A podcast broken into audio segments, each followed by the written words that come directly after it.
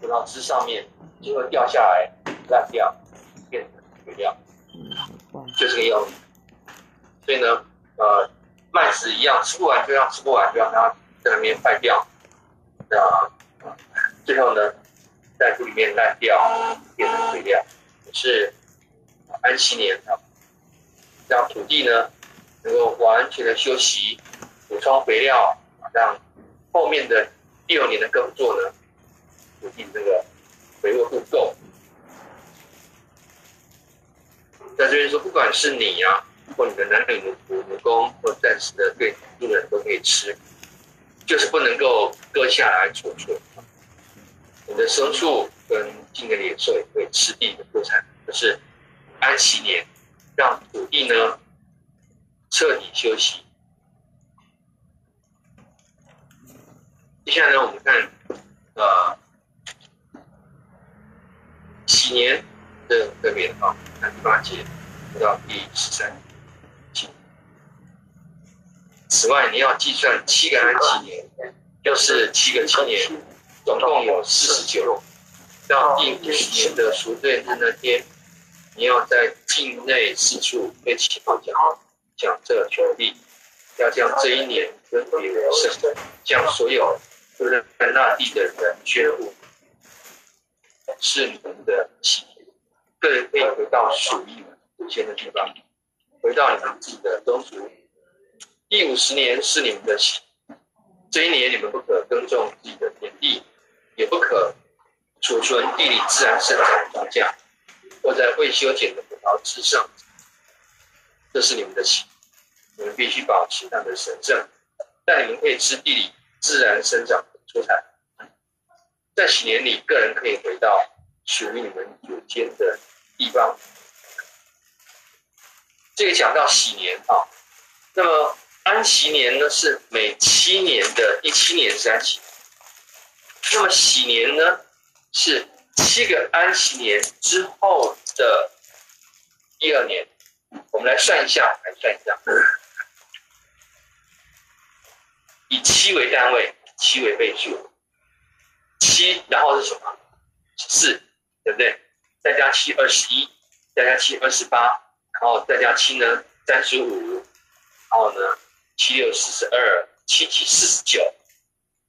以七的倍数的话呢，第七年、第十四年、第二十一、二十八、三十五到四十二、四十九年都是安息年，对不对？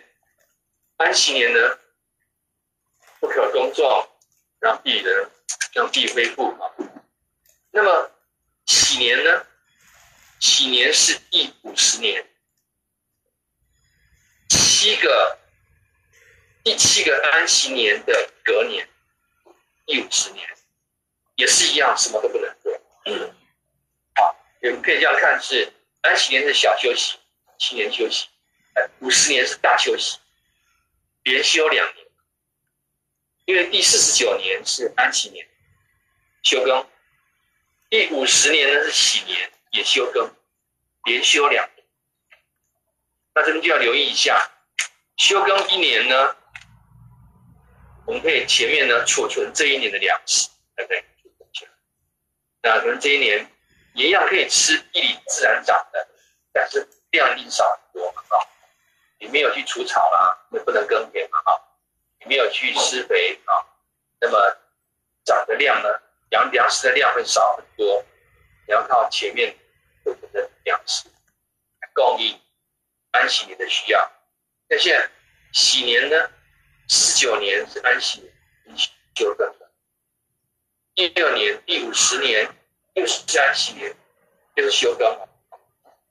所以连续两年的食物呢，就要提前的。对，安息年呢是一个非常慎重的日子。喜年好，每五十年呢都是喜。好，呃，这样有没有问题？所以呢，我们去年呢，我们教会去年成立五十周年，啊，为什么叫啊喜年呢？就是民作教会喜年感恩礼拜，喜年就是第五十年的意思。很多教会，很多比较古老教会呢，能成立都会超过五十年。啊，每五十年就是喜。好，这是呃这个禧年的节期呢，跟安息年一样，让土地彻底休息。所以呢，第四十九年是安息年，第五十年呢是喜年。禧年除了让土地休息之外呢，最重要的还不是在这里，最重要在下面的制度。我们往下读十四节。你跟邻居买卖产业，不可占对方。从邻居那里买地，要根据上个禧过后的年数来出价；卖方要根据下个禧的年数来定价。年数越多，价钱越高；年数越少，价钱越低。总之，卖地的人要根据田地将来收获的次数，把地卖给你。你们要敬畏上帝，不可占对方的便宜。我是。上主，你们的上帝。这里呢，有一个呃很重要的这个权利啊，就是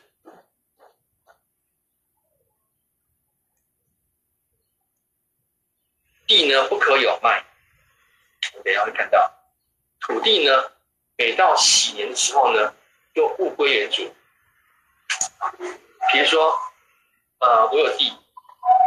结果呢，呃，我很穷，我需要用一笔钱，我可以把土地卖掉。那卖多少钱呢？就看距离下一次的喜年要几。距离下一次的喜年的年数越多，有人讲的，年数越多价钱越高，年数越少价钱越低。假设，呃，我的土地呢值一百万，嗯，我可以把一百万呢除以五十。一年呢值两万，好。那假设呢，上个禧年才过，我就要卖地。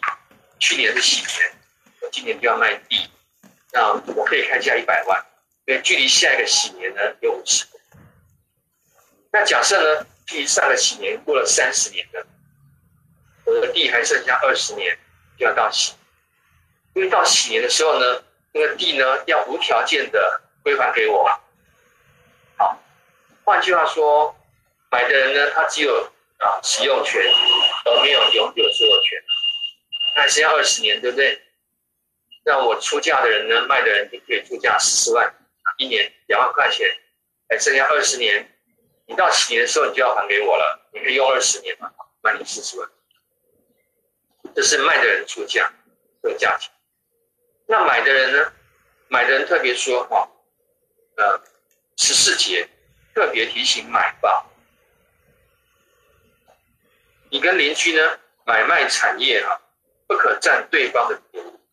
十五节就特别提醒买方，从邻居那里买地，要根据上个几年过后的年数来出价啊，等等等。为什么特别提醒买方呢？因为卖方如果没有急需的话，谁会卖地呢？会到卖地。当然是有急需嘛，对不对？周转不灵啊，家里发生变故啦，等等的。所以呢，买方可不可以趁卖方遇到灾难啊，遇到急需用钱的这个紧急状况，杀价都可以哈、哦。所以提醒买方不能这样乱搞啊。嗯。假设我刚刚讲过啊，说啊，这个上个禧年过了三十年。那我的土地呢值一百万，我要很平均的把它分配在这五十年的话呢，一年就两万块钱。那过了三十年，前面还有二十年才到期，那我可以说啊、我要卖四十万，急需用钱，我要卖四十万，一年两万嘛，哈，二十年就四十万。那买方可以说啊，太贵了啦，一砍砍掉三十万。砍到三十万，我出四十，啊，买方砍到三十，可不可以这样？这边说哈、不可以，不可以趁卖方紧急急需用钱的这个情况之下呢，去占他的便宜，不可以讲。好，那根据收割的次数，收割的次数来定这个价格。可以收割次数越多，那么就价钱越高。因为到喜年的时候呢，土地要无条件的归还给卖出来的原主人，这是很重要的一个恩典了。说上帝定下这个禧年的，那我们也特别说明一下，禧年这个规定哦，在古代近东的国家里面没有这种规定。古代近东国家里面，只有以色列人有这个规定，禧年。换句话说，你在贫穷，你的土地卖掉了，到禧年呢，你又拿回土地了，恢复你原来的呃财富、军品，大家都一样，军军品这样，不会说呃土地卖断之后呢，有钱的变得越有钱，贫穷的人越变得越贫穷，避免这种啊、阶级的那种贫富的差距拉大。所以禧年，它除了土地回复之外呢，我们会看到，如果我土地卖掉了，还缺钱，我欠债，我可以卖身，卖身当奴隶，卖身当奴隶呢，遇到喜年的时候呢，奴隶可以无条件，不用赎身，无条件就可以，是喜年，所以。喜年呢，在经济上面呢，可以维持均平、均富，避免财富过度集中。在人权方面呢，释放奴隶的这个奴隶权啊，让奴隶呢可以恢复自由，让他呢可以从头来过。本来没有钱嘛，卖身边的奴隶，遇到喜年呢，等于是一种大赦一样，所有的奴隶呢都可以恢复自由身，这是。特别的事情，所以这种规定呢很特别。好，我们往下读。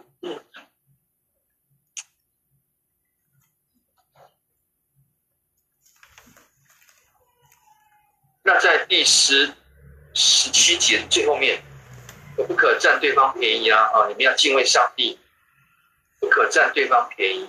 我是主你的上帝。这十七节呢，谈到了说敬畏神。接下来就在生活上面敬畏，不是说哎呀，我这个在在会堂里面呢，哦，很敬虔；回到生活中呢，哦，到处跟人家杀价砍价，哦，剥削穷人，因为他们需要钱嘛，红砍，然后呢，砍了之后呢，哦，哥哥赚了钱，这边讲到说，你们要敬畏神。不只是在圣殿中敬畏神，更是在你的生活中敬畏神，不可占对方的便宜。我是主你的上帝。换句话说呢，神提醒我们，你们所做这一切，神都看到，神都知道。不要以为，不要以为上帝不知道。所以呢，我是主你们的上帝啊，你们呢，就。按照律法来做，要规规矩矩的做，这是啊这边的提醒。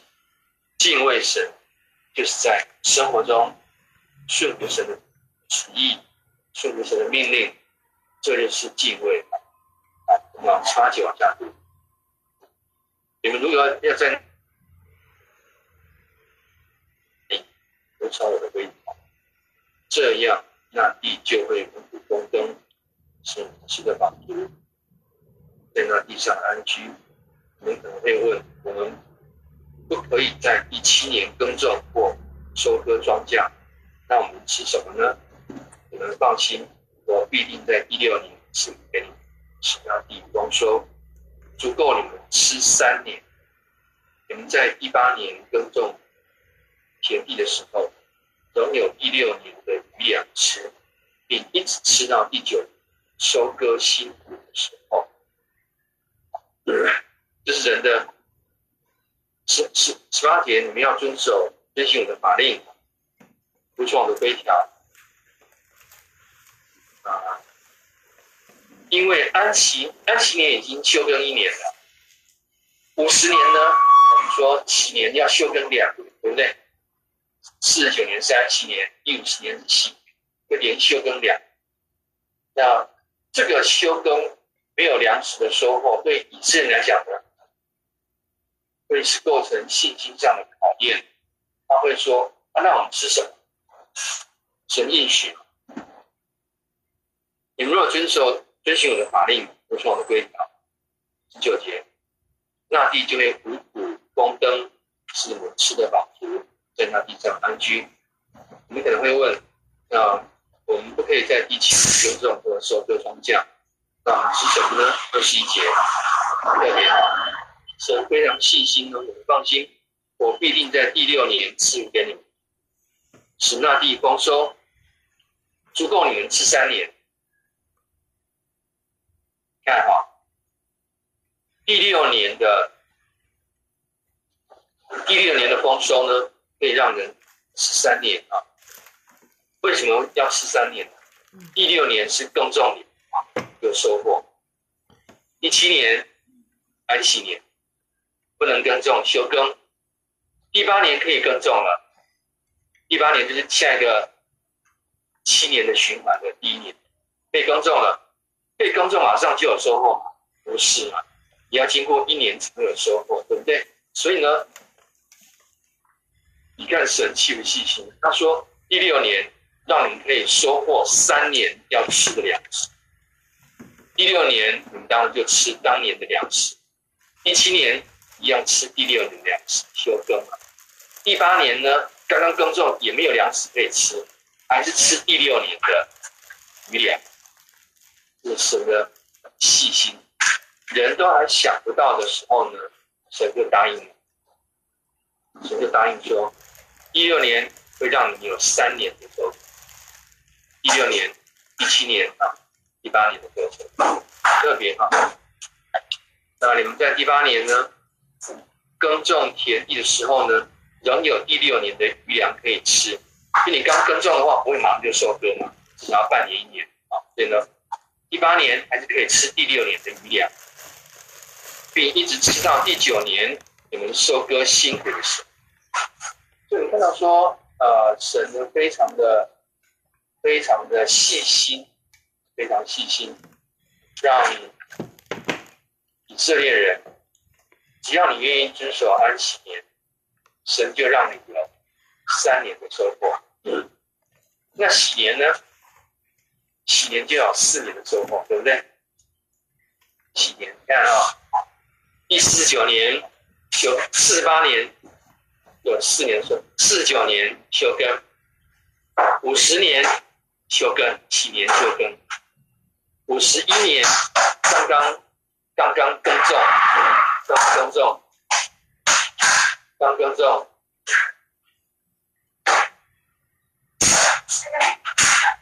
那什么东西啊？那个像七的那个。你们一定要关呢、啊，一定要关。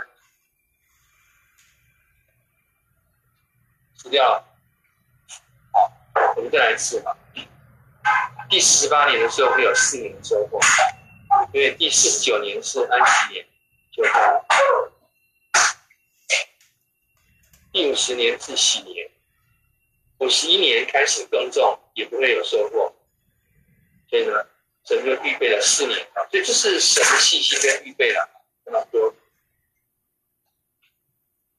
好，这是禧年跟安息年啊，在安息年不要担心吃什么，神会预备，而且一次会预备啊，第六年的时候呢，会预备三年的食物，可以吃第六年、第七年、第八年。够这三年的食物。接下来我们看二十三节往下读起。土地绝不可永远卖掉，因为土地是我的，你们只是客居的，是在我的土地上为我工作的佃劳。你们买卖土地都要卖给卖方赎回土地的权利。如果你的以色列同胞陷入穷困，被迫变卖他家的土地，他的近亲。就要替他把地赎回来。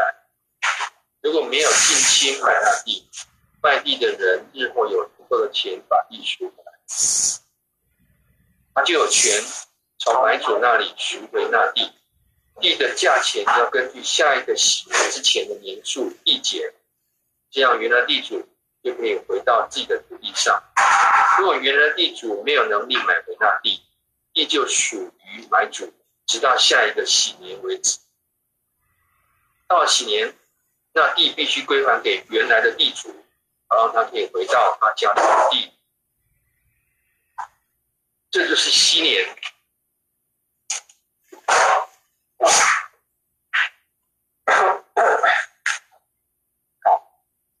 这个禧年呢，土地的土地的所有权要回归啊。土地呢，不可以永远给卖掉啊。我刚刚讲过了，土地是我的，土地是神的，那你们客居。在我的土地上为我工作的佃劳，啊，上帝宣告了他是地主。二十节说，你们买卖土地呢，都要给卖方赎回土地的权利。如果你的以色列同胞陷入穷困，被迫变卖他家的土地，那近亲就要替他把地赎回来。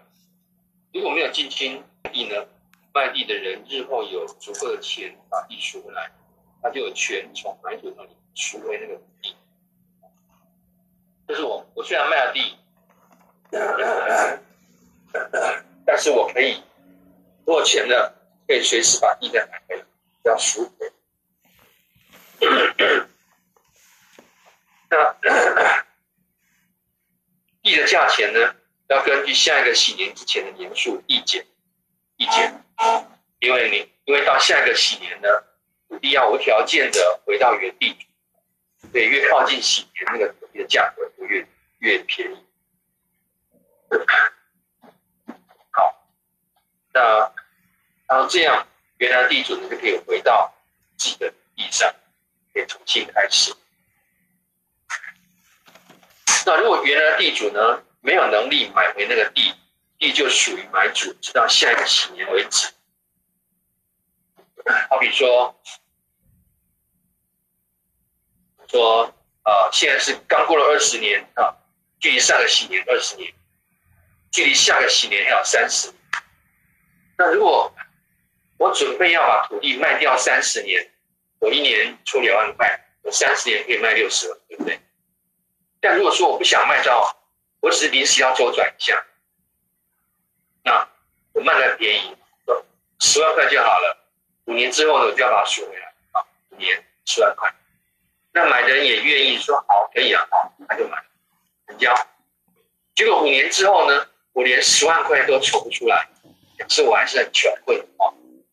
预期是五年之后我要把我的土地再买回来，但五年之后我根本十万块筹不出来，那怎么办呢？我没有钱去赎回的土地的时候，这土地就一直归买方，到下个喜年。或者到我有钱的时候可以买来，我规定这样是很合理的了啊。好，那到了喜年呢？看一下三十八、二十八节。到了喜年，那地必须归回、归还给原来的地主，然后呢可以回到他家的土地，无条件归还。到几年，啊，土地呢归还原主，奴隶呢释放自由。好，二九也来读一下，请。如果有人卖了城里的房屋，他有权在在卖房子后的一整年中把房子存在，一年之内卖主都有赎回房屋的权利。但如果一年之内城里的房屋没有被赎回，这种买卖就成了定局，它将永远归买主所有，到了喜年也不用归还给原来的屋主。这是房屋跟田地不一样。三十一节，但如果房屋在村庄里，就是没有坚固城墙的地方，那就要把它做郊外的产业处理。这些房屋在任何时候都可以赎回。到禧禧年禧年的时候呢，也必须归还给原来的屋主。这是啊城乡的差距。城里的房屋跟村庄里的房屋，城里的都市，啊，都市的房屋呢，卖了之后呢，一年之内可以赎回来。过了一年，你没有钱，没没有钱可以赎回来，就是定局，就永远卖了，到喜年也不要归。但如果是乡村的房子呢，乡村房子之后呢，就按照喜年规定，到喜年的时候就要还给给原来的屋主。所以，城市的房屋跟乡村的房屋的处理不一样的，但田地不一样，田地当然是指会有庄稼的田地。好，三十二节，请。至于利未人在城里分配到的房屋，他们永远有权赎回。利未人卖掉的任何产业，是利未人承认的所有的房屋，在喜年都要归还给他们。城中留给利未人的房屋，必定是他们在全以色中仅有的产业。然而利未人承认周边那些郊野的草场，却不可以卖，那是他们永远的产业。上面这些规定呢，对利未人有例外，就是利未人在城市里面分配到的房屋，他们有权，永远有权赎回。前面是在城里的房屋里卖掉，一年内有权赎回，过一年呢就没有权利可以赎回了。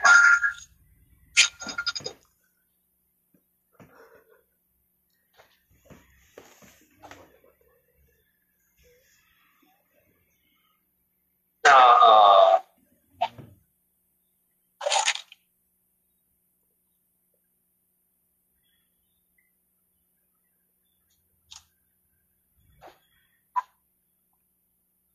那看到说，呃，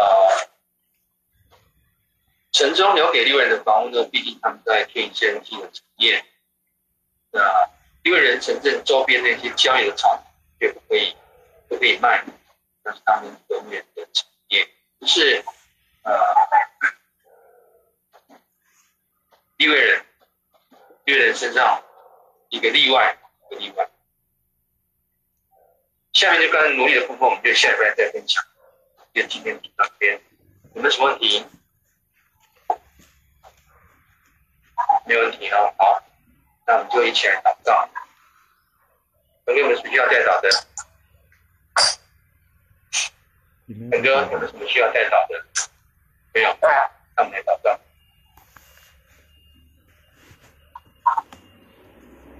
那您再指。这段时间现场感谢，谢谢。那我也在面前。所以我们继续。